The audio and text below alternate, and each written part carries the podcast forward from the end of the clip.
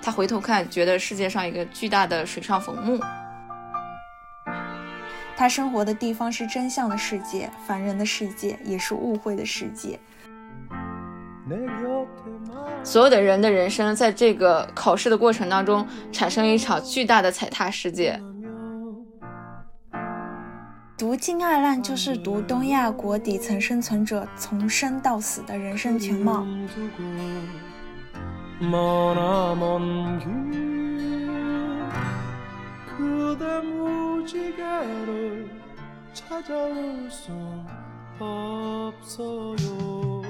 读万卷有趣书，行千里创作路。Hello，大家好，我是想要当作家的费总 Sophia，欢迎回到放羊读书频道。在这里，我们讨论关于写作和读书的一切事情。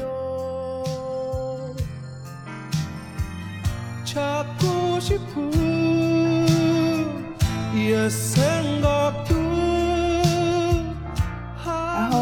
小草认识的经历比较的网络情缘一线牵，就是我在微信读书上看金爱烂的书的时候，然后看到一个评论，然后我觉得非常的好，非常的触动我，然后我就点进这个人的主页，然后把他写的评论全部都 cyber stalk 了一遍，然后就给他发了私信说你写的评论好好，你想不想跟我一起聊书？然后我们就认识了，加了微信，然后一起打了一次电话，然后发现打电话聊得更开心了。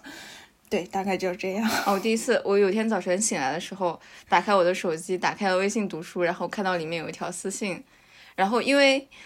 你的私信名字前面是 A A，你知道吗？在所有的微信或者是所有的呃人称里面有 A A 这个就是微商，对我来说，微商或者是房地产做租房生意的。销售小哥们，我在那大概 犹豫了几个小时，然后我想说，哎呀，我去搜一下吧，我去搜就去搜了一下你的播客名字，然后听了一下，然后我觉得说，哎，可以哦，这个事情，然后我就回了你的微信，哦，发现不是微 商，对，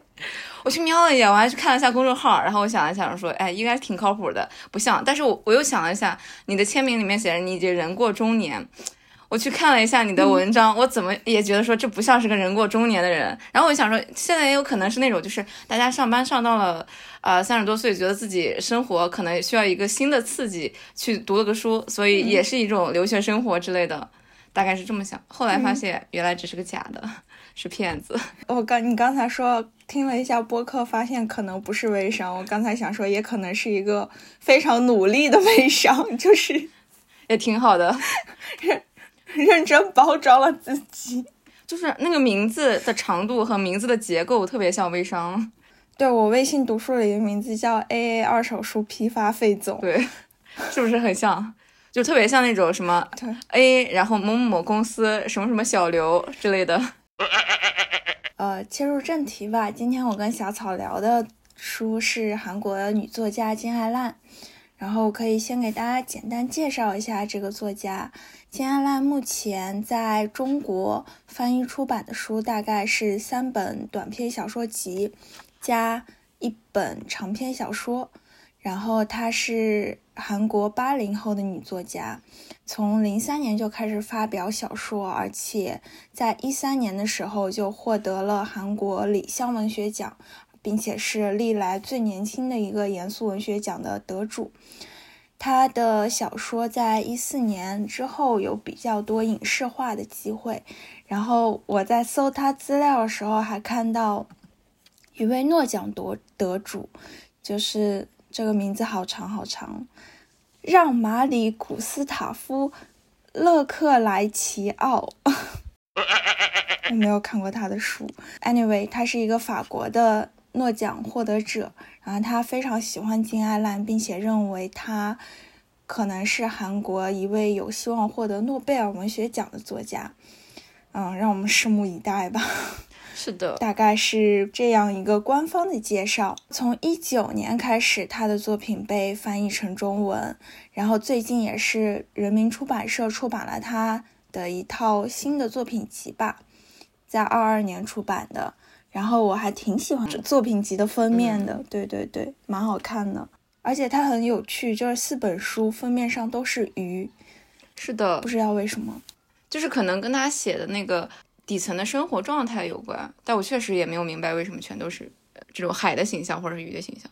然后奔跑吧爸爸上面是一个感觉是一个游到沙滩上的鱼。你的夏天还好吗？是个浮出水面的鱼。我的忐忑人生是一条被拴起来的鱼，滔滔生活是一个搁浅的鱼，干什么的鱼？对，搁浅的鱼。对，感觉整整体在设计的时候，出版社还是有自己的想法的，但是没有明说。嗯，那我们要不先从阅读顺序来聊聊吧？我是在二二年的四月份，我第一次读了《你的夏天还好吗》，但是读的时候，刚开始我以为是那种青春伤痛文学，对不起。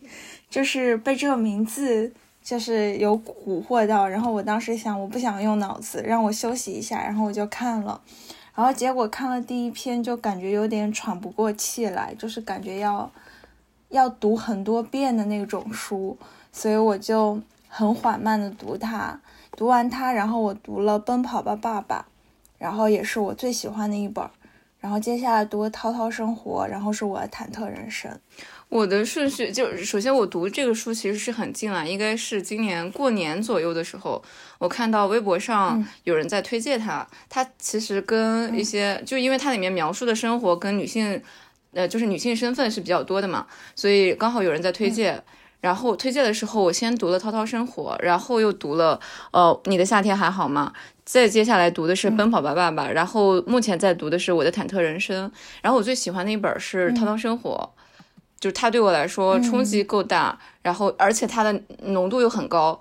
导致我后面在读他其他的作品的时候会觉得特别的淡，又很温情，笔锋很柔软。就是相对于他第一本来说，就我读的第一本来说，笔锋很柔软，就有这种变化。那三篇短篇小说集，我觉得可以放到一起聊。嗯，你你现在还能有大概印象吗？就是这三本各自给你什么样的感觉？嗯，其实是因为《涛涛生活》，我觉得给我给我来说是震撼比较大的。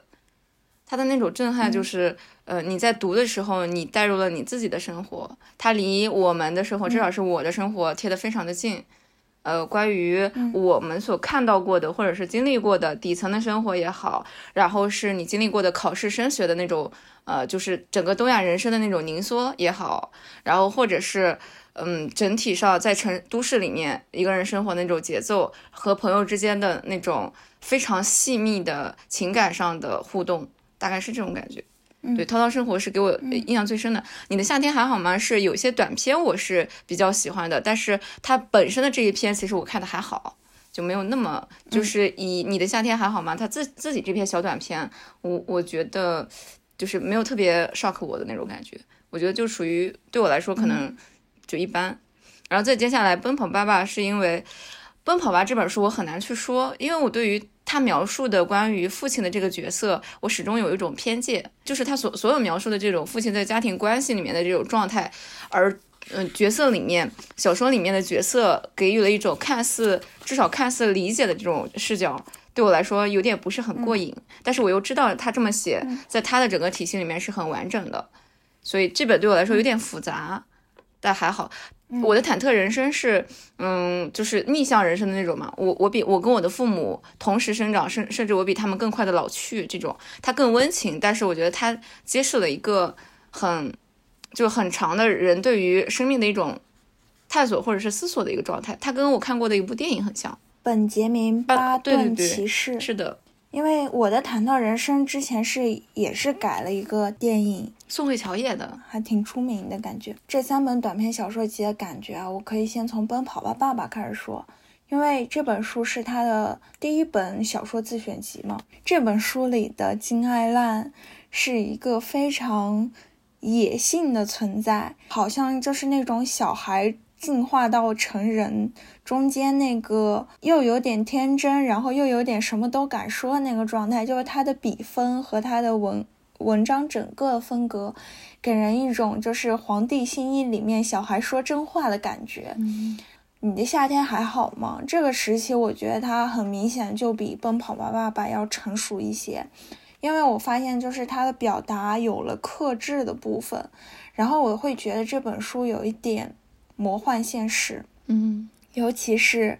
水中的歌利亚那一篇，它让我想起南美的一个作家叫科塔萨尔，一个日常生活的极具的戏剧化的呈现。水中歌利亚，它就是讲述一个连绵不绝的雨季，然后雨季淹没了他们的房间，然后。淹没了整个世界，然后这个人一个人孤独的在水中世界中求生之路吗？它的整个的开始是，呃，我如果没有记错的话，它整体的开始是一个拆迁世界，他们家变莫名其妙变成了一个钉子户，然后他跟他妈妈住在里面，然后整个世界下了一场巨轰涛剧烈的一场大雨，这场大雨的时候，他发现他完全孤注一掷，因为他住在那个钉子户的那个房间里面，没有人，没有水，没有食物。然后也没有人来救援，他像他们整个钉子户像是一个，呃巨大的被遗忘的世界的中心，然后这个中心是被水蔓延了，蔓延了之后，这个水一直蔓延到他家所住的那个层高上面去。他妈妈是一个躺在病呃病床上的病人，他和他妈妈直接在那里面依偎了好几天之后，他决心带着他妈妈去划船离开这个水上世界。就我记得大概是这么一个过程，然后在过程里面的时候，他提到他爸爸的死亡，他提到大爸他他爸爸是一个在那个就是在建筑工地上做工人的人，然后在那个巨高的像他们叫龙门吊，我我我不知道这个专有名词叫什么，大概就是我们能够看到的，呃，在建筑工地里面最高的那个塔，塔上面可以横着走的那些人，然后他描述他爸爸曾经在这个塔上面做体操，在这个城市最高的这个呃还未建成的建筑上面的。钢筋的那个脚手架上面去做体操，最后有一天的时候不小心掉下去死亡的故事。他在整个去在讲他母亲和他在这里的生存以及他父亲死亡的过程的时候，我我我只是觉得既讽刺又很现实。然后，嗯，他给我的那种震撼是他带着他妈妈，他不是做了一个类似于橡皮艇一样的，用门板他家的门板做了船，然后做漂浮把他妈妈。拎在那个水上面，就是拽在那个水上面，一直划船，划着往前走的时候，用一个羽毛球的球拍划着往前走的时候，他在水里面，呃，被浪冲掉，然后他妈妈。的尸体，他妈妈最后就死亡了。死掉之后，他妈妈尸体直接就冲进了水里面。他回头看的时候，发现船板上已经没有人了。然后他自己刚好就路过了他父亲死亡的那个龙门吊的那个状态。然后它里面有一句话，我非常的让我震撼，是他在穿过去的时候，他发现他母亲没有了的时候，他又看到他父亲死亡的那个标志性的建筑的时候，他说他回头看，觉得世界上一个巨大的水上坟墓。我觉得那一瞬间是非常震撼我的。今天开始之前，就是等你的时候，我上 B 站看了半半天龙门吊唁，一个港口，它用来什么造船的时候把船弄起来的那种很大的一个塔吊，然后看他在那儿工作还挺治愈的。对不起，突然跑题。对。就是那种看看挖掘机的快感，就是我们如果放一个远观或者是上帝视角去看它，看它很规整的、很规律的把一个什么都没有的地方建成一个建筑的时候，就给你放那种快速的那种的时候，你会觉得它很治愈嘛？因为它很齐整，然后它看起来非常有规矩。然后我是有一次的时候，呃，路过那个下面，我看到上面有工人在上面走。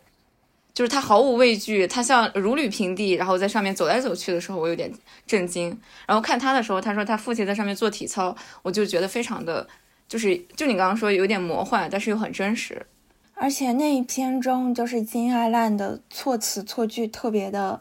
野马驰骋的感觉。我记得他当时描述说雨下了那么久，他是这么说的：他说这样下雨还是第一次遇到，说不定地球得了神经病。呃，得了精神病，然后那个句子当时就猛地戳中我。然后他还有一个就是，当时他们在下雨的时候，他母亲害怕公寓里没有水，然后就开始用塑料袋去接水，然后整个房间就堆满了那种塑料袋子装的水袋。是的。然后他说，透明的袋子熠熠发光，像梦想孵化的外星蛋。又像贴在动物内脏上的水泡和肿瘤，就是他用了各种你日常生活中可能根本不知道它长什么样的东西去做比喻，但是他比喻出来以后，你就是觉得，嗯，我好像眼前出现了那个场景。而且我当时印象很深的就是他们在那个漫天下雨的破公寓里面住着，然后那栋公寓只剩他跟他母亲，就别的人都搬走了。然后他跟他母亲在那种潮湿的房间里待了，就是感觉是无限长的时间。然后没有网络，没有和外界沟通，甚至到最后到粮食都没有了，两个人就是在那种饥饿的晕眩中。他在你你说起饥饿的那个部分的时候，我特别印象深刻的是，他跟他妈妈最后活着，依靠的是因为是一个叫什么豚鱼谱和章鱼谱，然后这个东西是因为他爸爸喜欢。我当时看的时候特别的气愤啊！当然，因为我觉得可能是因为我对这种东亚传统的怎么说呢，带一点父权还是什么东西的这种感觉，有很强的这种敏感度，甚至是有点神经病病式的反射。他写的是说，当时他爸爸他妈妈想买个别的东西，他爸不让，还是说钱不够，反正只能买，呃，买一样。然后他爸他妈就买了他爸爸喜欢吃的这个东西，然后他爸爸就去世了。去世了之后呢，其实他跟他妈妈不是很喜欢吃这个东西，如果我没有记错的话。但是最后这个东西却变成了他们在水中里面的唯一一个食物，唯一的食物。我当时有一个。呃，特别气愤的就是呃，笔记写的是说，我觉得在这种情况之下，仍然是无处不在的东亚父权当家的那种感觉。因为爸爸喜欢，所以买了很多。妈妈生病不生病不重要，我自己呃想不想吃也不重要。但讽刺的是什么呢？是爸爸去世了，我们因为买了很多的这个爸爸喜欢吃的东西，这个东西反而成了我们最后的救命稻草。我觉得这种循环对我来说有点讽刺，但是我又觉得可能是我自己过度解读这种感觉。你这个让我想起我昨天去看的一部电影，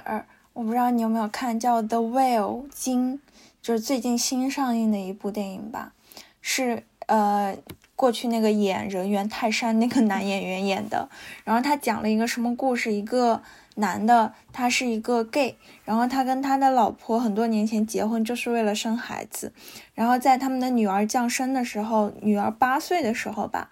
然后他他是一个文学课的老师，然后他跟自己一个男学生搞在了一起，然后男学生是一个很虔诚的基督徒，就是他不能够接受自己是同性恋这个事实，就觉得违背自己信仰，然后就自杀了。后来，然后在他自杀之后，男主角就开始自暴自弃，然后就暴食症一样，最后他整个人吃成就是大概有四百多斤吧。整个人就是连动都不能动，只能瘫痪在沙发上那么一个形象。然后他有一个护工，然后他的护工对他非常非常好，但是呢，他从来没有告诉过这个护工自己其实攒了很多钱，所以他就是让自己的护工加朋友这个角色在经常要自掏腰包给他做很多事情。然后等到有一天，就是他整个人各种病发病。发作，然后他马上就要死了，就说这周就会死，然后他就开始想见他的女儿，然后他的女儿非常的叛逆，青春期叛逆愤怒，anyway 就是发生了各种各样的事情，然后你就会感觉说这个男人他好像把他周围所有人，从他的前妻到他女儿到他的护工朋友，还有一个来布道的男孩，就是把每个人的生活都有点。拖累入深渊的感觉，然后电影的结尾呢，就是所有人都原谅了他，就是他在众人的原谅中平静，甚至有点神圣意味的死去了。这个电影当时看的我，呃，就是非常的难受。然后我一开始以为我的难受是因为我我被那种暴食症进食的。这种视觉语言冲击到了，然后看完电影的时候，我身边的朋友就突然非常犀利的说：“他说，好，这凭什么做坏事的人最后都被原谅？” 然后那一瞬间我就明白了我的不适感在哪里，就是这个电影它看起来好像是一个破碎的人在。自我救赎，或者说跟身边的人一起互相救赎的故事，本质却是一个不负责任的父亲，或者说一个一个男人，他轻易的得到被原谅和被重来的机会的故事。嗯嗯，就有点像《金爱烂》故事里面很多的父亲一样。嗯，这就是呃，当然我们在聊那个什么，你的夏天还好吗？这边这就是我不是很喜欢看《奔跑吧爸爸》的。感觉我当然不是说他写的不好，而是跟我的那种啊有点怒气冲天、愤怒的那种，就是反射性的感觉有点相悖，看了就特别生气。就是为什么爸爸是自由的，妈妈是被拴在家里面的，然后要去打理一切，然后要去照顾所有人，大概是这种感觉。但是我觉得这个可能是我个人过激的一些感受。他跟他自己金爱烂在写的时候本身的底层那个逻辑是有差别的。然后在水中水中歌利亚这篇，我觉得有一个很痛苦的地方是，他在写所有底层的故事的时候，我总是觉得底层是代价这个大的感受一直笼罩着我，因为他爸爸其实死于这个呃死于整体的工地事故也好，或者是死于龙门吊也好，它是一种借助建建设起来城市发展的某种代价。他妈妈死在拆迁的钉子钉子户，所谓的那个打引号的钉子户的那个房间里面，最后到底是被饿死的还是被病死的，都不知道。但我觉得肯定是绝望死的。这种绝望扩大了来讲的话，它是我个人觉得它是一种底层没有办法去摆脱的绝望。就是这是我唯一的房子，你让我搬，但是我没有要到合理的价格，这个肯定啊，因为它是我呃此生呃几乎唯一贵重的东西了。然后我就被困在了这个世界里面，没有任何人来理我，像一个不存在的人一样。你就等着我，其实是在这个世界在等着我死亡。好，然后来了一场大雨，我就刚好死在了这个地方。然后我最后的房子变成了我自己的坟墓。然后接下来在写的时候说，他的妈妈的尸体，他怎么都没有想明白，他妈妈尸体到底到底是在他们划船的整个过程当中是哪个地方丢掉的。他回头看的时候发现，就是有一个巨大的。呃，树根的那个意象，他说他们曾经住的这个地方有一个巨大的树，然后这个树他们在过这个树的时候，这个树本身把他妈妈的尸体给拽走了，或者是拽浮起来了，我忘记了。我当时的感受是，呃，我不知道他是不是有有意识的把大树和母亲这个意象放在了一起，就是大树的这个印象和母亲的这个实体放在了一起，但总之感觉是。就是大树的死亡，因为树在这个大的树在整个的洪水里面，最后也是死亡的一个状态，它被淹没、被腐烂，然后被冲走。他妈妈的尸体也是这个样子，他们两个一起飘向了一个洪水滔天的不知所向所去的方向。大概给我的是这种感觉，就是母亲和大树和连同家的这个概念被一场大雨被这个东西给冲走了。他其实就是一个漂浮在这上面的、漂浮在时代洪流上面的人，没有家。也没有别的关系了。我觉得金爱烂他非常擅长捕捉那种被时代洪流冲走的感觉，然后包括他之前描述过那种是《涛涛生活》里面。就是他们家住在一个小村庄里，因为建筑潮，然后这个小镇上开始盖什么饺子店，开始盖什么 KTV 店、烤肉店，然后后来这个建筑潮又莫名其妙的没有了，然后随之而来整个小镇都荒芜了，然后就好像所有人的生活都在一个水面上漂浮，然后这个时代。时代浪如果打过来，他们的生活就高一点；时代浪没了，他们就下去，然后被搁浅在沙滩上，然后再也没有人问津的感觉。是的，其实回想起来，跟我们生活的，嗯，整体生活的背景啊，或者是周围人的一些人生的经历，其实还是挺像的。也不能说底层吧，呃，首先我我所认识的普通人所能够超越自己能力去获得财富，或者是获得一些幸福的呃正常的生活，其实很依托整个社会。就我们说那场那场浪潮，如果那场浪潮不见了的话，他自身又处在一种平常的角度的时候，很容易被浪潮所抛弃。可能跟中韩两国。就是那种时代巨变的感觉是一样的，就好像我们看一九八八，就记忆很深刻。就一九八八，它开头就就会给你放电视说，哎呀，就是韩国迎来巨变，然后什么我们要开奥运会啦，然后可能把它往后推三十年，就是零八年的时候，我们差不多也是那种我们要开奥运会了，就是整个整个国家都在巨变，整个国家都在。从零开始到一个新的梦想、新的辉煌的地步，然后在这个过程中，所有人的生命都会被那种模糊的喜悦充斥，就是大家都充满那种虚幻的希望。然后等到那个最欢快的高潮过去，就会发现遍地都是拍在沙滩上的鱼。是的，我觉得接下来它还有一个。点是他在描述这种底层生活的时候，我们我们看过的，比如说余华，或者是呃国内的一些作者去描述呃人间百态啊，或者是很嗯时代里面的小呃小人物的时候，一般情况下我读的时候会觉得惊心动魄，那种惊心动魄是起伏剧烈，遭遇非常的惨烈，前后对比，呃，人事对比很强烈，就是一个人被这样子去对待，到最后的这个感觉。他的那个是因为他整体写的，就比如说余华整体写的就很，他的笔锋就很锐利，他是这么去写的。然后接下来给我的整体感觉是，他是那种钝刀割肉的那种感觉，割一层一层血一层肉展示给你看。那种才是最痛苦的，嗯，因为一下子刺穿的那种痛苦，是你觉得很震慑，被这个东西所撼动，然后你觉得无法从这个里面，就是获得一个跟自己相同的视角，但是你会被这个东西完全的怎么说呢？震撼掉。接下来给我的感受是，他写完了之后，他细细密密的把这些东西铺给你看了之后，他以一种很平常的、如常的，甚至是温和的。方式展示给你，用他的语言，用他的结构展示给你了之后，你反而觉得这个东西你没有办法接受，他跟你太近了。嗯，他给你展示的这么细腻，他去描写，就是我们看《水中歌利亚》也好，前面那一片虫子也好，他去给你展现非常细腻的真实的生活和人心里面最千层式的那种想法。就是其实中国作家。反而是很少有人能够给我那么强烈的共情感，就是尤其是在他描绘到现代生活，就是这种被手机网络充斥的现代生活的时候，就是我当时在看余华的第七天的时候，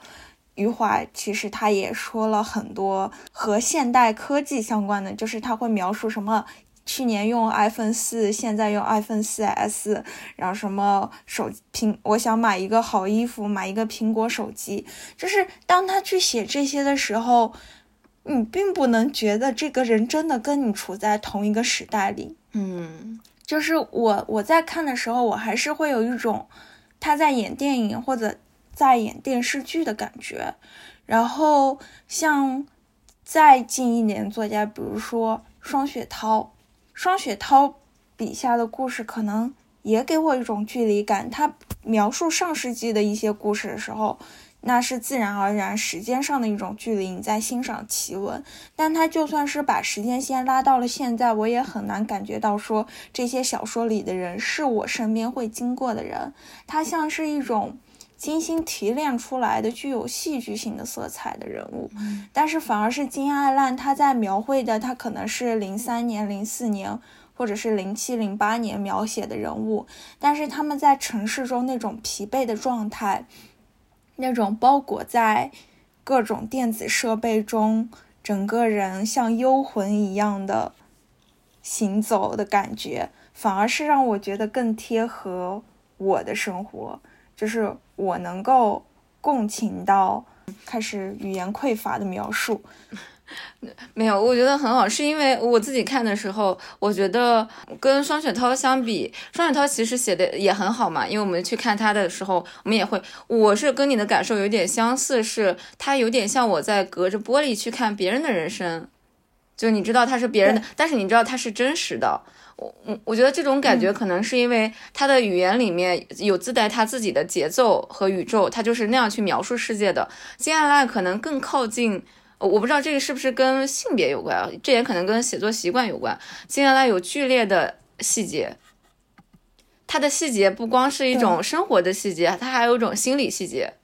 我们有的时候，有的时候很多的作家其实也不是忽略了心理的细节或者是生活细节，而是因为细节会把整个的结构，呃，就是小说的结构看起来冗长，或者是看起来非常的繁复的这种感觉。接下来没有觉得说我描述手机怎么对待人，或者说我描述两个女孩之间相处互相有来有回的这种一小小小的回合，我也给他写出来。他没有觉得说这个东西会浪费他的笔墨，或者是占用他的结构内容。他把这个东西细细密密的铺出来的时候，最先开始，比如说不是很喜欢去看细节的人，他可能前期的时候会觉得这个东西很繁琐，但是又因为我个人觉得，又因为接下来在写的时候，他语言里面自带节奏，他的情绪里面也有节奏，导致他，嗯，我们在看的时候，就是你去看觉得他很烦，但是他很快就跳到了下一次的这种回合。就我觉得他这个语言描述能力非常强，然后在写完了之后呢，等我们看到一个节点的时候，再回头去看这种细节的时候，会觉得这个细节铺的非常的扎实。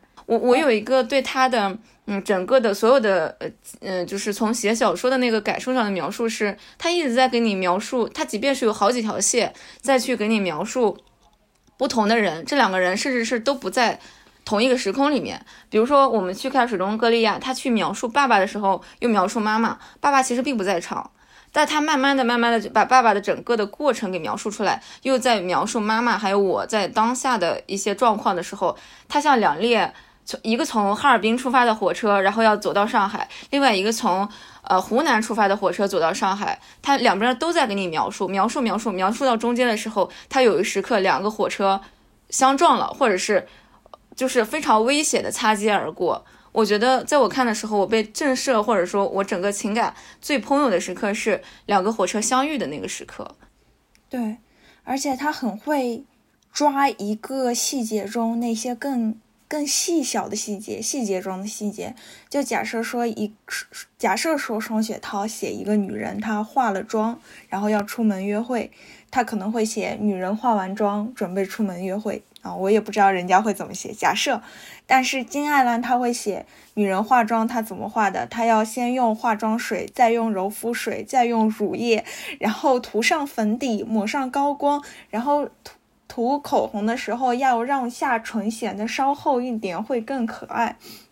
然后，这是当他描述完所有这些细节的时候，他可能出门约会，他还会加一个细节，什么有一瞬间突然不想去了，什么有一瞬间真想卸卸掉妆，就此躺下算了。然后就是当他这么描述的时候，你才会意识到。你日常生活中其实是这么过来的，你日常生活中那些事情发生太快，你都没有把它当成一回事。但是金爱兰会把那些你忽视的过程给你以一种零点五倍速重播放一遍。涛涛生活里面有一篇叫《圣诞特选》，我是整本书里面最喜欢的小说之一，就是讲述。都市里相相当于比较底层、比较贫困的男人跟女人谈恋爱的故事吧。然后他们总是在烦恼的，就是在去找酒店开房的时候，比如说住不起好的酒店，只能住汽车旅馆。然后在圣诞节那天开房的时候，所有旅馆都爆满，所以他们只能一家一家找过去。然后在整个过程中，互相之间的耐心慢慢耗尽。然后等他们终于找到一间类似于青年旅店的房间，然后当时就是描述说，女人小心翼翼打开卫生间的门，就是卫生间的腥臊味扑面而来，然后男子极度疲惫，却还是露出想要的神情，女人却实在无法盖那床被子，然后就那个瞬间你会觉得哇，就他真的好像在酒店安了摄像头，摄像头，嗯。然后再观察每一对情侣的反应，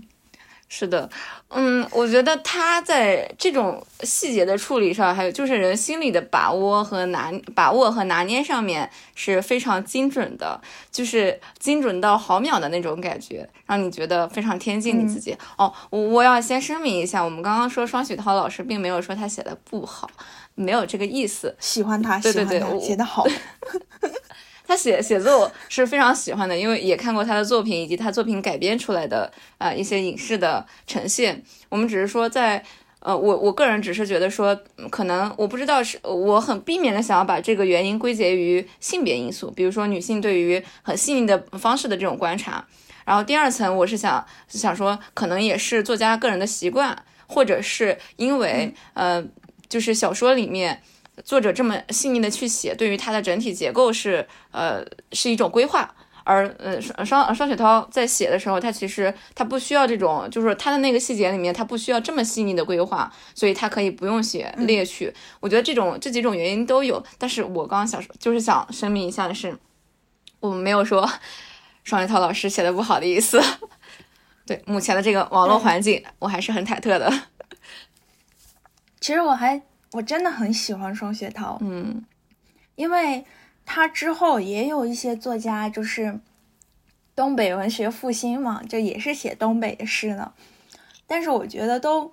要么就有点过度了，就有点过度，我去浓厚我的地域色彩，然后整个故事本身其实很寡淡，然后又或又或者是说他在营造一种伪装出来的苍凉，你懂吗？就是。我也是华北东北长大的，就是有一些作家的故事让我觉得，就是你有点夸张了，现实生活中不是这样的。但双雪涛他其实拿捏的平衡很准，然而他的故事读起来，我觉得确实就是北方凛冽的风，然后在你面前呼呼刮过。只不过你跟他之间可能有一层薄薄的玻璃，就是你手放在玻璃上是能感到那个冷的。呃，他写作里面的结构其实我还挺喜欢的，多视点啊，或者是几条线什么的，我挺喜欢这种写作方式的。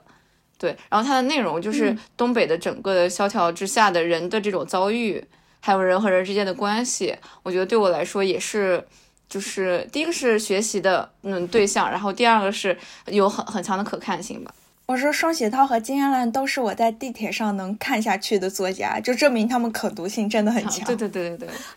哦，我觉得金燕兰的滔滔生活就是我们刚刚说的那个租房情侣租房的东西，他可能就是小小的这么去说了一下，拐了一下弯儿。就你刚刚说，呃，男生是呃女生是这个样子的，觉得说这个床单还有这个马桶，他再也不想。待上去了，但是男生还是这样的一种状态。我读的时候有一种讽刺，但是又会心一笑的感觉，就是它里面很多的细节都是这种的。你去读的时候，你会觉得说，嗯，就是这样子的。读完了之后又觉得说，哎，挺还挺好玩的，挺好笑的，挺吧？我看那个女孩的时候特别有代入感，她写这个女孩的自己的买东西的这个过程。我非常的共情，他讲说，呃，女人真的很郁闷，她和哥哥同住，哥哥就是这个男生，不可能有太多的衣服和饰物，攒够学费之后，她也剩下。他也试图用剩下的钱打败自己，然而买了衬衫却没有可以搭配的鞋子，买了裙子但是又没有鞋。他的打扮像系着围围巾的鸭子，有点不伦不类。他自己倒也没有意识到这一点，也曾为买的新裙子而开心，从早到晚自信满满的在校园里飞舞。但不知从什么时候才开始，他才恍然大悟：时尚不是瞬间才完成的，时尚来自长长期的消费经验和眼光，以及用品的自然搭配。想要穿的自然，而不仅仅是好。除了感觉，还需要宽裕的生活条件。二十一岁的女人想在男人面前展现自己的美，这不是虚荣心，而是出于朴素的纯情。但是她无法做到。就是大概是读在这一段的时候，我整个人共情的部分是，这是一种生活的困境。这种生活的困境可以扩散到每一个作为底层的人的选择，就是我们只有一次选择的机会。你手里只有一笔钱，你买了鞋子就没有买上衣的呃能力，你买了上衣你就不可能再买到鞋子。你要买鞋子的话，你得再攒下一笔的钱。这跟你所有去做任何人生的抉择，甚至都是一样的。你现在去发展了自我，你可能就无法去找到一个好的工作，或者说顺应时代去找好工作。你刚毕业出来，你不去按照整个社会的要求、市场的要求去呃规划你自己，你要你觉得说我我要有个 gap year，或者是我我要去呃试图发展一下我自己的爱好，留出一个相对宽裕的时间，你会发现你没有这个机会。这个机会是一种人生。大机会的那种感觉，你没有机会的根源是跟这个女孩没有机会去买那条裙子是一样的，是我们没有宽裕的生活条件，钱所能抹平的那个东西，我们没有没有钱，就是特别想剥离一下，由这一段去剥离一下的是，在人们的刻板印象里面，大家总会认为穷人会把财富过多的放置在吃穿住行，而不考虑长期的资产投资或者是自我投资，但其实，在根源上，人们处。除了经常谴责穷人目光短浅之外，有一个很强的心理学因素，他们没有考虑到，就是其实作为穷人，我们所说的打引号的这种穷人，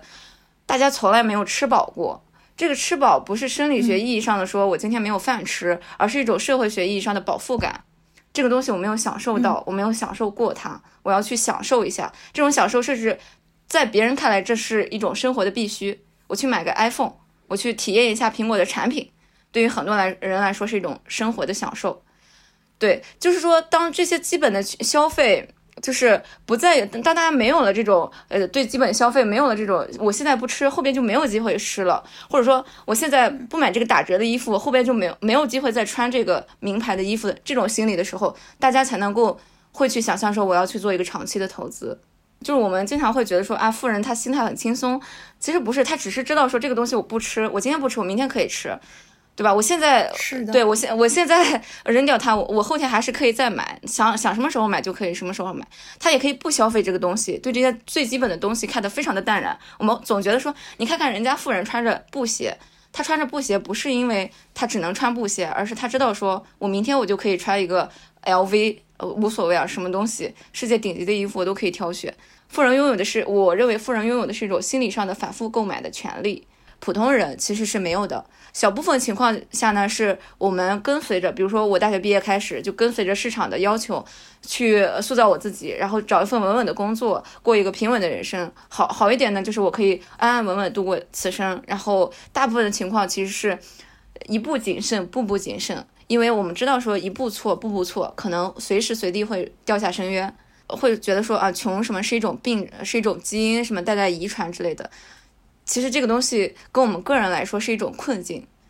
就是我们看《寄生虫》，《寄生虫》里面说钱是什么好东西嘛？钱是运铁，可以熨平一切，可以抹平一切。就有钱了就会有美德。对对对，什么我有钱我也会善良。是的，就是这样子的。所以我觉得大家所说的什么这种很强的这种价值判断，说穷是什么基因，或者是穷是什么东西之类的。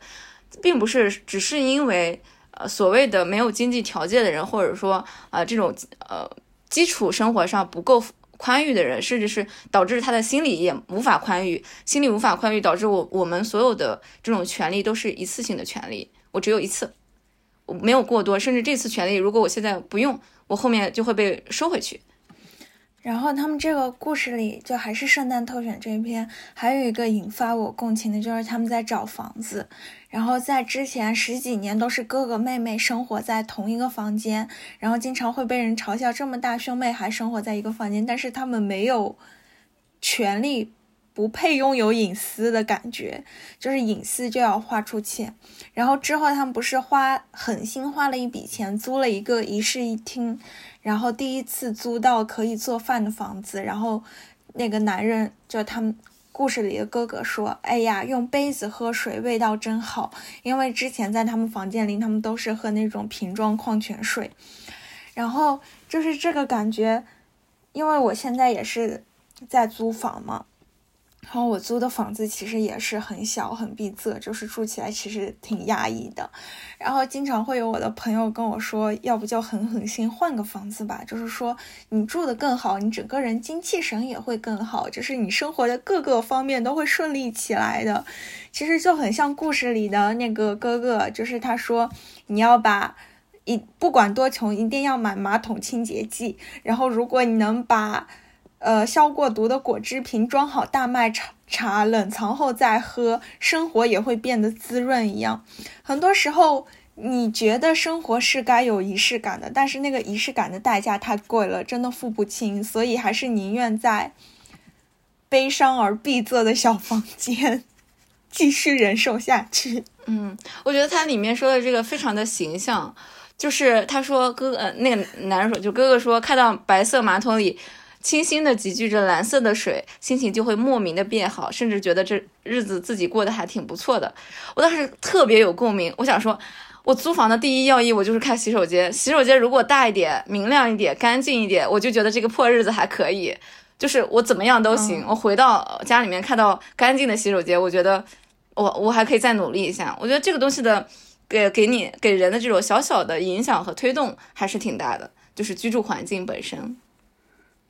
就是还有一篇我特别喜欢的，不知道你有没有印象？是在《奔跑吧爸爸》里面有一篇叫《我去便利店》。嗯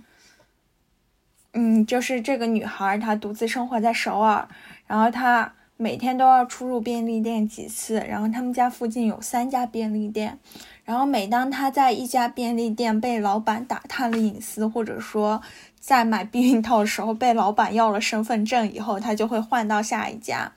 然后。直到有一天，他以为自己找到了一个合适的便利店，并且觉得跟那个员工小哥已经变成朋友了。然后有一次，他想去把钥匙寄放在那里，寄放在便利店，让便利店老板给自己的妹妹。然后便利店员工说：“你谁啊？”就这样子。对我当时就是被戳中的是，他在。描绘便利店里面有哪些人，就是说便利店里具体情况不得而知，不过都是有故事的人，在运动会上跑第二的孩子，从兄弟那里借钱找女人的人，所有练习册只做第一页的人，明明知道意思，还是在国语词典里查找阴部、性交等词语的人，都是，呃，我们互不认识。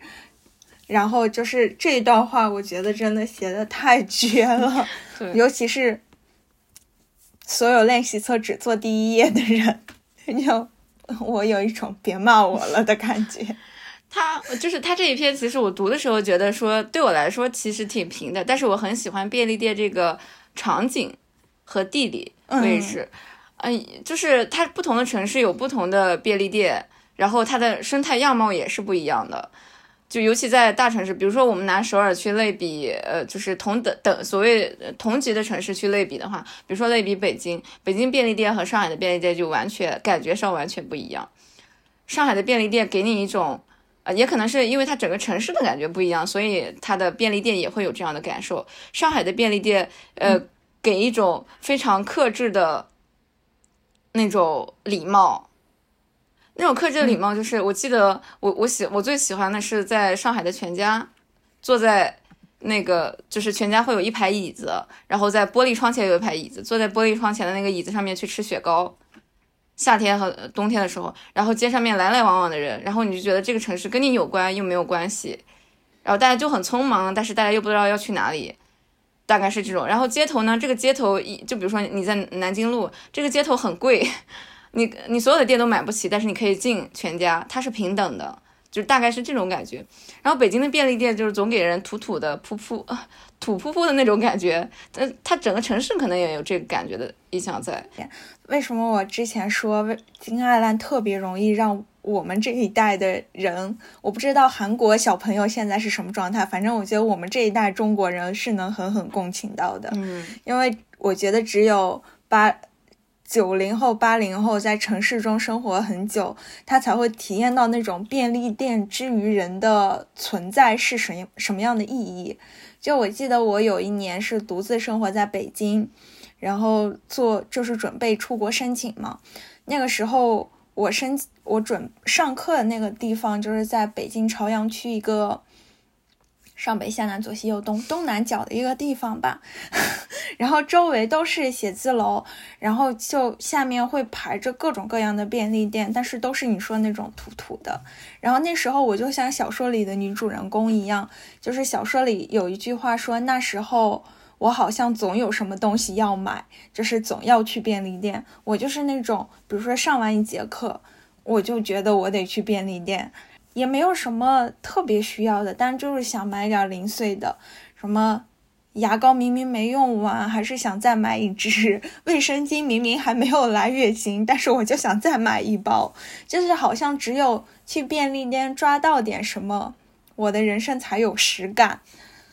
我我对便利店的感觉是，呃，就是它是我好像去做逃避或者是逃课的一个理由。因为就是逃课是打引号的逃课，就心理逃课的那种理由，哦，就是你写稿写不下去，或者是你做什么事情看书看不下去的时候，你想说，哎，我出去买点东西吧，然后出去逛荡一下，然后就尤其晚上的时候，你你下去看一下，然后转一圈，买或者是不买都行，随便买买水，然后买买棒棒糖，买买什么东西，然后你就可以转一圈回来，转一圈回来之后就暂时逃避了下自己写不出来的这种痛苦。就是你在读过所有金爱烂的这些小说里面，你有没有最喜欢的一篇？我我首先在你的夏天还好吗里面最喜欢的是，呃，我最喜欢的是虫子，它的第一篇。哦，我也很喜欢虫子。对，我喜欢虫子的这一篇是因为它太具体，同时它的意象又太深刻了。呃，接下来有对我来说有一个很大的点是，我不知道。他作为作者是否有这种做意象的比喻的，呃，就是初衷在？但是他说起虫子，然后他又去写了这样一个呃故事的时候，我觉得他是把我们呃把这里面主人公的生活、人的生活比喻成了虫子的生活。你可以给听众简单介绍一下虫子的故事情节。嗯，虫子这篇故事大概就是讲一对年轻夫妇，然后他们住在一个。相当于是韩国贫民区的地方吧，然后这个房子就是非常的破旧，然后阴冷，然后外面是一个悬崖峭壁。他们是一对新婚夫妇嘛，然后刚搬来的时候，他们非常享受，因为这个房子比他们过去的房子要大很多。但是很快他就发现这里靠近公路，非常的吵。你你讲的前半部分，然后后期的时候，这个女生怀孕了。她就在家里面，嗯，然后呢，她的丈夫因为因为工作的事情就没有办法回来去跟她照顾她，或者是吃晚饭之类的。她一个人要处在这个房间里面去对抗噪音的同时，去对抗这个房子，因因为她的经济条件只能租起这样的房子，但是这个房子里面呢有巨多的虫子，就是我不知道大家有没有见过那种鼠妇虫。他讲了一个很具象的虫子，叫鼠妇虫。这个鼠妇虫就是当你的环境潮湿，同时又有异味的时候，尤其是那种老的房子，又稍微有点阴暗的时候，呃，旁边有很湿湿润的这种呃下水道或者是下水沟的时候，这种虫子是比较容易滋生的。然后这个虫子是一个紫色的虫子，在灯光下面，呃，是写紫色成黑色。总之，是一个代表着。非常难以忍受的一个这样子，它比蟑螂还要再具体一点，而且鼠妇会有很多卵，对，它会不停的繁殖，它繁殖的又非常的快。妻子在这个环境之呃，在这样的一个环境之下去呃备孕，然后到最后怀孕，到最后生产的整个过程，他除了写虫子鼠妇的这个事情之外，他还写他们那扇窗户，你记不记得？就他们有浴室上面有一个推拉门的那个。玻璃呃，推拉门的那个窗纱还是窗户，然后她最开始的时候，她就让她这个丈夫去把这个呃窗户给修掉。她丈丈夫说算了，夏天很快就过去了，不要帮房东做事。她丈夫是这样一种心态，她心里面，因为她自己，她丈夫是一个我早晨走了去上班，晚上回来，所以我跟这个房间以及这扇窗户没有那么长时间的相处。她自己是要一天二十四小时面对这扇窗户。同时要面对噪音，同时要面对虫子，很逼仄的这些人和事情，同时只有他一个人，很孤单。有一天的时候，就是故事发生的这一天的时候，他自己手上不是戴着结婚的戒指嘛？然后他的这一天的时候，他就想要关掉那个窗户，关着关着，然后发现不但没有关掉，戒指掉了，对，戒指然后就掉在了你刚刚描述的他们旁边的那个长的杂物的堆里面，他就下去找这个。呃，戒指找戒指的时候，在里面发现了一大堆的这种生活在沟渠里面的所谓的虫子也好，或者是什么东西也好，脏东西也好，他越过这些所有的东西去寻找他那一枚戒指，发现一直找不到，就是他最后截到了他不小心踩空了，开始分娩的那个故事。而且这个故事中的虫子，它其实不是一开始就那么多。就一开始，当他们刚刚入住进来，就好像房子也带着那种对新生活的希望一样，虫子并没有出现。然后慢慢的，虫子开始一只出现，一只出现的时候，大家还没有当回事。慢慢的，虫子就越来越多。然后里面有一句话叫。有时候我会因为爬过地板的鼠妇而产生想死的冲动，抱着电话放声痛哭。对面的丈夫良久无语。整个故事中，你能感觉到那个丈夫对待他的妻子是一种完全把她当做像物品一样的存在。因为记忆很深刻的就是，他们刚搬进来那天，他们用洗涤剂清扫整个公寓，然后清扫完之后，那个夜晚，就是她丈夫把她在洗碗池前交合，就是，而女主当时的感受是全身因为洗涤剂而火辣辣的，然后当她丈夫发现她怀孕的时候。也是一个晚上，当当她和丈夫抱怨说这个地方真的很吵闹，然后丈夫的行动是开始抚摸她的胸脯，然后我没说话，闭上了嘴，然后丈夫手上用力，我感觉乳头好痛，然后这个时候丈夫就问她你不想吗？然后她她说哥哥，然后我最近没来月经。然后突然间，丈夫脸色灰白，好像目击了什么残忍的东西。然后你就会觉得，整个读下来，如果用网络词汇说，那就是放在豆瓣劝分小组会问你这还不离的地步。对他给我的 整体感觉就是这样子，就是他没有去评价，就是用我们目前的这种读者视角去评价里面任何的。呃，性别的相关的东西，但是他又精确的描述了每一个男性令你讨厌的反应，啊，我我看到的时候我在想但是他又不做评价，他不做评价是，他只描写这个人到底是怎么去应对，呃，就是他的伴侣也好，或者是他的爱人、妻子也好的这种，嗯，呃，就是情绪上的这这种问题，或者是事情上的问题，但他又没有去说这个东西好还是不好，或者说东亚男性都是这个样子还是怎么样，他没有完全没有从这个角度去讲，他如实的写了生活里面我们可能借到的，或者是我们已经借过的很常见的对白和反应。我会因为爬过地板的鼠妇虫而萌萌生想死的冲动。这句话前面是他有一个说，有时候荷尔蒙加重了加重了忧郁症。我当时看到这段的时候，想法是说，其实，呃，不可能不是因为忧郁症，也可能是因为啊，他无论付出多少努力，都没有办办法摆脱虫子的生活。这个虫子反复反复的出现在他的人生里面，他抓不住，无法清除，也没有向人无法向人诉说，向他的最亲密的人诉说了之后，又不被当回事儿，然后他的努力和情绪和向向好的愿望全都是付诸流水的。我觉得你这个解解读角度特别好，让我想起了我身边很多女性长辈，就是在我们那种小城市，有的时候你会看到那种，有的人他天然有一种生命力的，就是他们会在即使是物质贫穷情况下，他们精神上想上好，想象好，然后这样的女性有的时候他们会嫁给像这个小说中一样那种相对比较麻木的男性。然后当他们结合在一起的时候，你会发现你向向好的动力会被这个男人视作是一种不安分，甚至说是不是在瞧不起我。然后他们会为了说迎合他们的丈夫或者维持这段家庭关系，慢慢的去放弃自己想要往上走的那个欲望，然后逐渐的你就会发现他们的生命力就好像贾宝玉说的那样，鱼眼珠从白变黄了。就是慢慢的就没有了。就是我的感觉是，他的生活，他向好的愿望是被很多东西反复拖拽的。这个很多东西，或者说很多事情里面，有一个很关键的因素是她的亲密关系的这个人，丈夫也好，跟他同处在这个本来是有有，也不是说责任吧，本来应该是可以跟他一起承担。向坏的这个可能的解决办法的，但是对方给出来的是一个毫无情绪价值，然后也没有解决问题价值的一个方案，但是对方又是自由的。而且我觉得你说的特别好一点，就是金爱兰她是不批判的，她不会用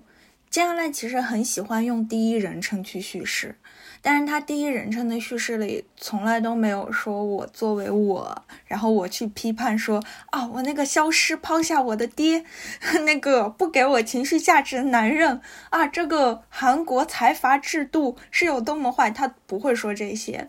然后他就是非常真实而裸露的去展示你的现实。之所以想说这个，是因为我上次跟你打电话时候说到张天翼的一本小说叫《如雪如山》，是一个中国女作家去描写的女性困境的书吧。呃，我那天去搜它的时候，就看到有几个豆瓣的长评，就是说认为这本书读完让人很丧气，就是说里面很多女性都是什么娇妻啊，然后一点都不懂得反抗啊，就是说为什么要把女性塑造成这样子。然后，其实当时我就想说，是不是只有当你非常明确的在文学作品中塑造出一个伟大的反抗的觉醒的时候，才能让所有的读者都体会到你那种批判的意思？当你只是直白的、深刻的去展露现实生活。就是故事中的主人公仍然是一个没有反抗，或者说困于现实、困困于某种闭塞角落的时候，是不是大家就不能够 get 到作者其实是想表达对某些事情的反思的？我一直觉得我很佩服金爱兰和张爱玲，张爱玲还有一些呃批判的点，但是她又很巧妙。然后我们其实回到金爱兰，她我几乎没有看过她。呃，明确表达的那种所谓的批判，她描只描述不评价，呃，就是他不是站在一个他站在呃俯视的角度去看待他的人物，他是平视这个人物，并且把他如实的描写出来，他把所有评价和评论和审视的权利交给了读者。我不是说评价和判断不好，我在很长时间里面觉得说评价和判断太过轻易了，有的时候展现是很难的。对。去呈现一个真实的状态，他为什么他这么想，以及他呃如何这么想，以及他为什么一步一步的就变成了这个样子，展现是很难的。是，我觉得不价值就是他需要付出比价值更多百倍的努力去体会那个人的心境，然后他才能够把这个人的逻辑因果给你推论出来，并且展现。我当时在看你对金爱烂的评价的时候，有一个很印象很深刻，我记得应该是在《奔跑吧爸爸》下面评论的，就是说你在金二烂的故事中想到了费兰特说的女性写作者对故事结构的欠缺欠缺吗？还是说是的？费兰特在找一下原话，好像是在。二零年还是反正就近期有本《巴黎评论》里面专门去呃访谈了诸多个女性作者、女性呃作家费兰特，然后就说那个他觉得女性写作者在呃跟男性写作者相比啊，跟跟男性写作者相比的时候，嗯，有的时候会欠缺一些结构上的设计、结构上的一些调整，因为女性作者总是非常的细腻。可能很容易会被自己的信念的情感所引导，引导到一个我去描写情绪和情节，去描写一个小的方面，我是很好的。但是我在大的结构上面的时候，我会被我自己的情节和细节所淹没掉，大概是这种感觉。我最近是在呃听一档节目，然后就是上上上下学路上通勤听，是张悦然讲的一个女作家系列嘛。然后它里面讲述了一个我觉得很有趣的观点，就是说，呃，也是过去就是经常有历史观点认为说，比如说女性作家她的作品会过分注重心理，过分注重细节，然后说是不是影响了作品整体的文学价值？然后当时有一个观点就是说，其实我们所说的文学价值，它已经是一个过去男性主导书写下的标准了，就是说男性的写作中，他认为什么一定要有宏大主题，或者说比较磅礴的故事线，要冷静克制，然后这样是一个好的文学作品特质。但是他其实本身是含有偏见的。是一个我的好朋友叫阿轰，然后他之前也跟我聊过书，他是一个画家，然后他之前是在俄罗斯学油画的写实派油画。然后后来他转向了抽象主义，就是我讲到阿轰的时候，我突然觉得他划分的转变有点像一种写作形式的转变，就是很多男性作家的史诗级的作品，它确实可能就像一幅写实油画一样，它极为震撼，然后它有非常精巧的构图，但是是不是女性作家的？很多书，或者说我最近喜欢一些女性作家，她们更像是抽象主义的画，她们是给你的是一种感觉，是一种氛围，她们是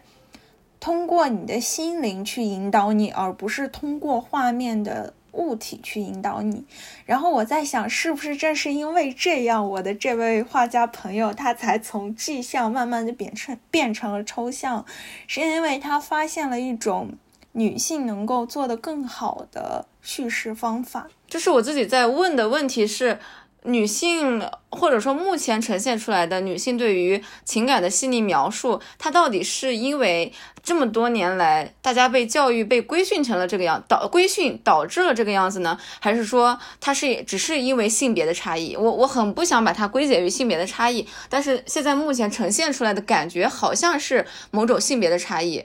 我自己在思考的时候是说，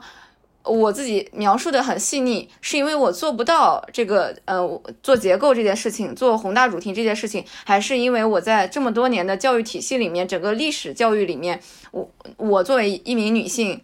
呃，被规训成了我只能在我的情绪里面去寻找这样的表达，寻找细腻的表达，而我没有被允许去做宏大叙事这种结构性叙事的可能。所以导致我后来的思维模式，或者说整个女性的思维模式，都会变成一种，呃，大家对于情绪的体察很很敏感，是因为我们只有方寸之地，就只有这个情绪本身和自己。第一个就是说，你说到就是男性他去写历史题材，让我想起之前网上一个笑话，说所有男的在三十五岁之后会自动变成历史学家和政治军事学家。我也会发现，就是比如说我们有一些共同的爱好群，假设说，比如说一个呃生成艺术的爱好群，你会发现一般来说男性他特别愿意去分享一些知识，分享一些技能。虽然有的时候你可能觉得，哎，这不是学这个人都会知道的吗？但是他他不会，他会很有自信的给你去分享。长期被规训下来，就是我是一个男性，我去谈论历史，我去谈论。军事政治，我是有这个 power，我是我是被赋予这个权利的。但是女性，你除非你要做成一个很顶尖的学者，你才能在一个普通男性面前讲话，让他觉得不想反驳，就是他不敢反驳，或者说，哦，第二个是细节这个事儿，细节这个事儿让我想起一个日本编剧板垣裕二，就是我觉得他是一个很会用细节，而且他。甚至有的时候，我觉得他的写作方式都有点讨巧了，太模式化了。板垣瑞二是那个他会搞一个人物角色，他先给你介绍这个人物的小细节，比如说我吃苹果一定要先洗三次，假设啊这样子，或者说我出门前一定要先系左脚鞋带，就是他会给一个人铺上各种细节标签，然后让观众从这些细节中。连缀这个人的人物形象，我觉得他在四重奏之后的剧，其实其实是更能引发女性观众的共情。他在按照很多女性写作者的方式去写作，嗯，或者说可以说，其实有些呃男性是有女性思维的。其实作为人来说，大家都会有多多少少既有结构性，也有细腻的部分，对吧？然后，只不过是说，在整个历史的教育和整体的社会教育里面，导致了性别上面，大家男性的性别更多的是给教育说你要多闯，闯出去，其实就是把整个世界做成你的宏观的视野，所以它更宏观，就是所有人，因为所有人都鼓励男性去做更宏观的事情，规划型的或者是掌控型的、领导型的，而鼓励女性是做更小的事情，这样的话，女性其实更容易反观自我，也更容易。呃，就是女性看待世界是通过世界同时来看自己的，男性其实很难这样，男性就是世界就是自己，我我是这么理解的，嗯，所以男性去侃侃而谈所有这些宏大命题的时候，他就觉得这就是我自己，我自己本身就是那个自我就是扩张于全世界，而女性是看完世界之后，其实反过来会归纳到自身身上，看到金安兰说自己在二零一四年韩国那个世越号沉没事件之后。很长时间内，只要听到那个新闻，他就会生理性的腹痛。我觉得这个共情能力实在是有点，真的有超乎我的想象。嗯，这种共情力就好像他身上长了一大堆触角一样，他太敏锐了，所以他能感知到比别人多很多倍的痛苦。然后那种痛苦在折射到他的写作中的时候。他又很有力量去克制，所以就那种克制的痛苦会让你觉得非常有张力。说到真实，就我想不能算拉踩，只是我们说一下他那一本长篇小说《我的忐忑人生》。嗯，说实话，就是我给他其他所有作品，就是《奔跑吧爸爸》，我给五星，然后剩下两部《涛涛生活》跟。呃，你的夏天我给四星，说我的忐忑人生，如果真的要我给的话，我可能会给三星半。嗯，就是它是一个，不是说它不好，就我觉得它是一个很适合什么，我在春天的火车上读一本治愈的小说，有点感伤又有点治愈的小说，但是它确实没有它其他三部故事那么的有力量。我不知道你会有这种感觉吗？我。我觉得我我主要是因为我读他的这一本作品，完全是在前面三部作品之后，导致他那个读的顺序会有一点，就是你觉得不够劲儿。对对对，涛涛生活他是撕开了给你看，但是他这个撕的动作又非常的巧妙和轻盈。我就说前面他是钝刀割肉，后面是如沐春风啊，就是他无论是写的我跟父母之间的这种交错的人生，我比父母先去世，就是我的忐忑人生里面。我就觉得他写的是一个很温情的家庭内部和人生观的故事。之前看过一一本日本的这种叫什么轻小说嘛，叫《狮子之家的点心日》。嗯，然后那个小说其实就是很一个心灵鸡汤的现实童话。哦，这是我当时写的书评啊，就是说这个故事就讲每个某个小岛上有一家家叫狮子之家疗养院，然后临终的人都在这里享受人生最后一段时光，然后享受岛上天然美味的食物。然后女主人公就是一个患病的。年轻的癌症病人因为厌倦放化疗，在这里要度过最后一段时光，然后在这里吃了很多好吃的，跟多年不见的父亲和解，最后安详的离开。你觉得是不是就是我的忐忑人生？就是他的，嗯，除了地狱写到了韩国，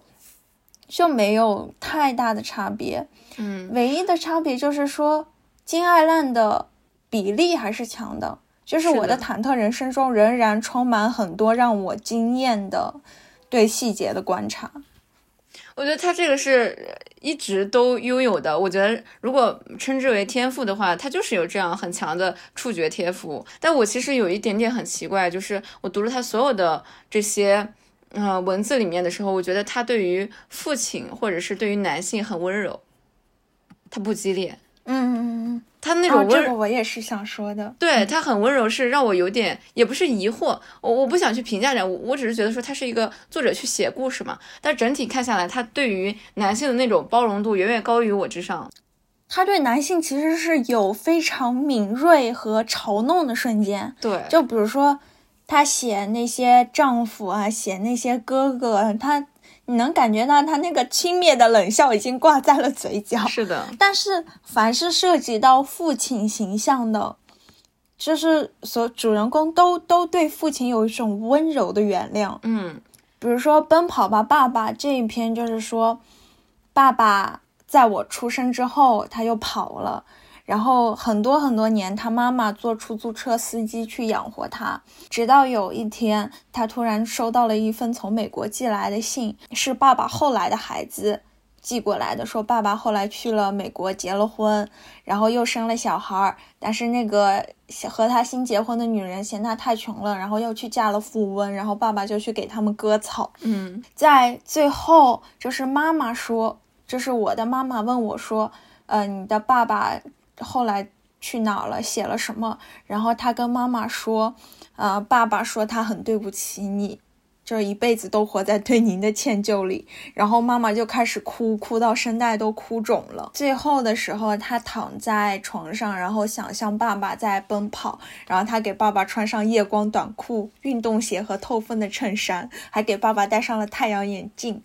然后说：“爸爸静静逼着。”闭着眼，像等待初吻的少年，就太温柔了。对我，我有一种感觉，就是我不知道是我自己还没有读到，就是或者说我自己的阅读功力还不到，没有读到它更深层次的这种表达，或者说是另外一种剧作手法，我不知道。但是我读的时候，我想说，这也太对爸爸也太好了吧？是我，我可能一顿狂批，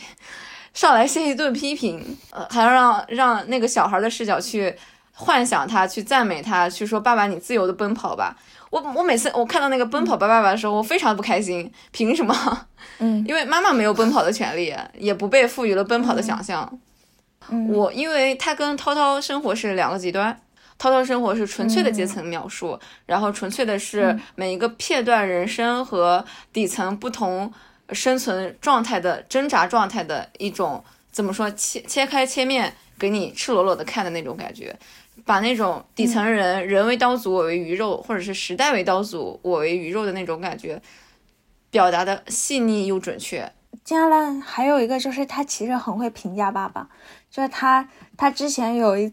句话就是我非常喜欢的，说我并不认为爸爸是个善良的人，明明自己做了错了事，却让别人觉得过意不去。世界上最可恶的就是明明自己很坏，却又假装可怜的人。所以我在。想他对爸爸的宽容，是不是那种对无能者的那种蔑视？不是说蔑视，就是因为你觉得他太无能了，就好像《Rick and Morty》里面大家对于 Jerry 那个废柴老爸，就是一种看傻子的宽容，因为他笔下的妈妈都很有生命力。就比如说你刚才说《涛涛生活》里面第一篇那个买钢琴的妈妈。还有刀痕里面的妈妈，我记得很深刻，就是他有一个描述，妈妈是说妈妈开饺子店总是很忙，对对，什么擀面要快快的擀，然后包饺子要快快的包，然后打孩子也要快快的打。是的，什么呢？我忘记他哪一篇里面写着说，爸爸支持他做一个什么事情，但是爸爸是口头支持，妈妈不支持他做一个什么事情，但是妈妈最后身体力行帮助他去置办了所有的东西。对对对，嗯，我当时我非常不平衡的一点就是，就是。作为父亲，一个呃，也不是作为父亲，就是这样一个用语言支持你的人，可以获得你心理上的好感，但是行动上支持你，呃，语言上可能觉得你这个欠考虑的人，反而变成了你憎恶的对象。这也是可能是人性的一种，但是他准确的把这个点表达出来了，然后刚好又放在了男性身上，我就觉得，嗯，好吧。对女儿对父亲的那种宽容度，就是他整个小说里面女孩女儿对父亲的这种的宽容度都有，我就觉得说很也不是不可思议，就是过分的包容，嗯，甚至有点说过分真实了吧？我觉得我们这一代，他有一次说爸爸，就金安兰说爸爸说爸爸是个好人，但爸爸没用，然后就是 我觉得是我们。很多代中国家庭、东亚家庭中，父亲他既在又不在的那种描述，比起传统的严父慈母，我觉得最起码我们这一代，或者我身边很多其实是严母慈父，就母亲对你管各种事情，所以你会觉得妈妈怎么这么严格，逼我学这学那。父亲呢，他就是负责每天晚上回来说两句好话，但是当小孩子真的很小时候，他真的会。觉得哦，爸爸是好的，爸爸不管我，爸爸不骂我。然后你要长很大，你才会发现哦，爸爸他不是好人，他只是真的没有用。是的，就是这种很奇怪的这种感觉，但是他确实描述的很真实，你就也很让你很纠结，你到底应该怎么去看这个事情？因为我们录了很久嘛，然后我想最后讨论一个小点，然后我们就可以准备结束。好的。我们刚刚说到金爱烂笔下的几个主题嘛，一个是家庭，父亲和母亲，你就各自角色的缺失和在场。然后第二种就是都市人的生活片段，嗯。然后第三个，我觉得很能引发我们中国读者共情的，就是他笔下的考研考公。对对对对对，嗯，他就是不专门去讲，他也会大概讲，就里面会有一个主人公是在这样一个状态里面。很紧促的狭窄的人生里面，他在，就是他在一遍一次又一次的做题做考试，比比小镇做题家这个词出现早十几年前就开始描摹这种状态。他的过子午线应该是很具象的讲了这个问题。因为韩国高考它应该是在冬天，然后如果然后很多韩国学生都会复读，然后复读一般都是在陆良京这个地方，嗯，有很多考试院、辅导院，然后就好像复读机构一样。他有一个在描述他准备考试的时候去找大企业的那种。呃，人事科长看看一看模范答案那里，然后我有一个很强烈的感受，就是在过子午线这一篇里面，他说准备考试的过程中，我付出了很多努力。有一次我在网上找查找大企业人事科长上传的模范答案，认真读了几遍。文章开头说，首先要认真写自我介绍。不过，模范答案的提交者不仅仅是自我介绍写得好，人生本身也写得很好。如果我向 IT 公司提交材料，或许应该在自我介绍中提及我对门户网站的关关注。但是他却写的是，从小我就喜欢把父亲买给我的苹果电脑分解着玩，这带给我很多快乐。他的兴趣也是骑马。我觉得写读书多少有点不好意思，就写了普遍而稳妥的看电影。一位前辈看了我的简历，连连咂舌道。这怎么没有主题呢？主题呢？我认真的问前辈说：“怎么写主题？”他大概就讲了说，如果一个人的人生就是他的人生本身就很好的时候，他的简历他写什么好像都是对的。而我，我连对我自己连写一个兴趣爱好我都不知道怎么去描述这个兴趣爱好，因为我很心虚，知道我说我这个兴趣爱好仅仅是一个看来的兴趣爱好，甚至是非常普通且无。不知道怎么去描写的兴趣爱好。我看到这段时候，让我想起就是申请留学总要写 personal statement，然后就说你要讲一个故事，然后什么假设说你要申请设计专业，你最好就想哦，从初中的时候，然后我参加了设计比赛，然后什么从此我的兴趣一发不可收拾。高中时候我就参加什么社团活动，然后大学的时候我开了展览。这种故事就是给你一种强烈的，只有有资格写故事的人才能写出这样的故事。很多人其实是没有资格拥有这样一个故事的。一方面，他们以一种说我们包容和鼓励你各种故事的存在；一方面，你才会发现，就是有故事这件事本身已经是特权了。嗯，就是故事本身也存在阶级。它它里面就是在整个的过子午线里面的时候讲了一个，就是其实在讲阶级的问题。他说考试都是学有钱人家的孩子，就是连考试都是有钱人家的孩子才有资格考。但是这是一场长跑比赛，总要有人垫底才行。就是他写完之后给我的感觉是，仿佛我们去参与这样的故事或者是叙事，仅仅是为了被淘汰，变成某一种分母型的人人生。就主人公他去做辅导员老师，然后你就会发现笔下的人物是这么一个循环：先考试，然后复读，然后考上大学，大学中间休学赚钱复学，大学毕业后再回到辅导机构当老师。他讲了很多人的这种循环。这样的人生是在一个草场里面跑圈儿，然后开始的时候有人告诉你说啊，人生就是一场长跑，然后你要不停的跑，不停的跑，一次又一次的考试，你才能够赢赢得别人，然后才能够达到某种状态。后来你发现你只是在同一个笼子里面，同一场同一个跑道里面不停的去循环你的人生，然后你的人生循环呢，你你以为跟你同级在考试的所谓的那些有资格写故事的人跟你一起在奔跑，你抬头看的时候，他们已经在飞了。所有的人的人生在这个考试的过程当中产生了一场巨大的踩踏事件，因为胜利者只有那么几个。当胜利者阐述的时候，也就是整个考试。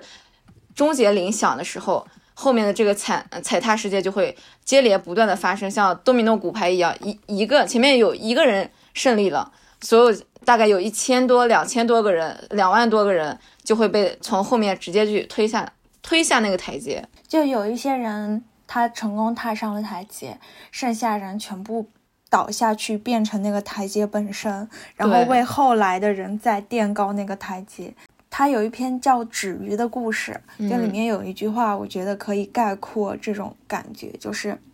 现在他使用零幺六开头的手机，B 开头的电子邮箱，账户是零七零开头，驾驶证是零二开头。他出生于一九八零年，现在是二零零四年的首尔。他生活的地方是真相的世界，凡人的世界，也是误会的世界。我我最后我读完的整体的感觉就是。人生好像是一场庞氏骗局，把一个又一个的人骗进来，杀掉，然后嗯出去了之后，再把另外一波人再骗进来，再杀掉，然后制造某一种成功的幻觉，或者说这个制造幻觉的人不是你，就相当于这个玩游戏就是设置游戏规则的人也不是你，你就是被骗的那个人。然后在警情通报上，你就是刚才说的那串数字组成的一个代号。对。你在此刻的时候，你已经被踩踏结束了，你变成了那个垫脚的石板，石板上面的一个尘埃或者是粒子。它的内容里面有非常多可以反复聊、反复去杂摸、反复去怎么说呢？回味的呃一些东西。我的感觉是，好像所有的女性都是必须要坚韧，必须要锋利，能冲出去杀伐决断，无论是对内还是对外。要非常的强，才能够获得某一种普通生活的可能。所有的男性又好像是同一个德性，赌博、高利贷、做担保人、酗酒、抽烟、闹自杀，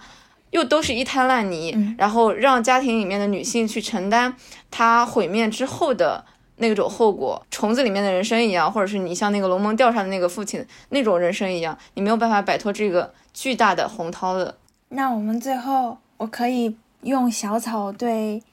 金爱烂的一句短评作为结束吗？啊，你你你结，我都忘了。我读金爱烂就是读东亚国底层生存者从生到死的人生全貌，沙丁鱼式的竞争，抢跑式的人生，三十三平米的终身困顿所，无处不在金钱制造的阶级感。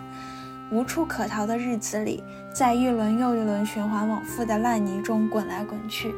然后这期就是我们对金爱烂的解读，我们聊得非常开心。然后希望听到这期节目的你，也能够读一读金爱烂。然后希望在读的过程中，你也能获得触动自己的地方。哎，差不多就这样。是的，如果大家有别的想法，或者是读完之后也有什么感受的话，无论跟我们相不相似，都可以给我们留言啊、评论啊。然后一起聊一聊，互动啊，对，就是争取让我们也能变成读书博主，然后人民文学出版社说送你们听众两本书，可以可以都行。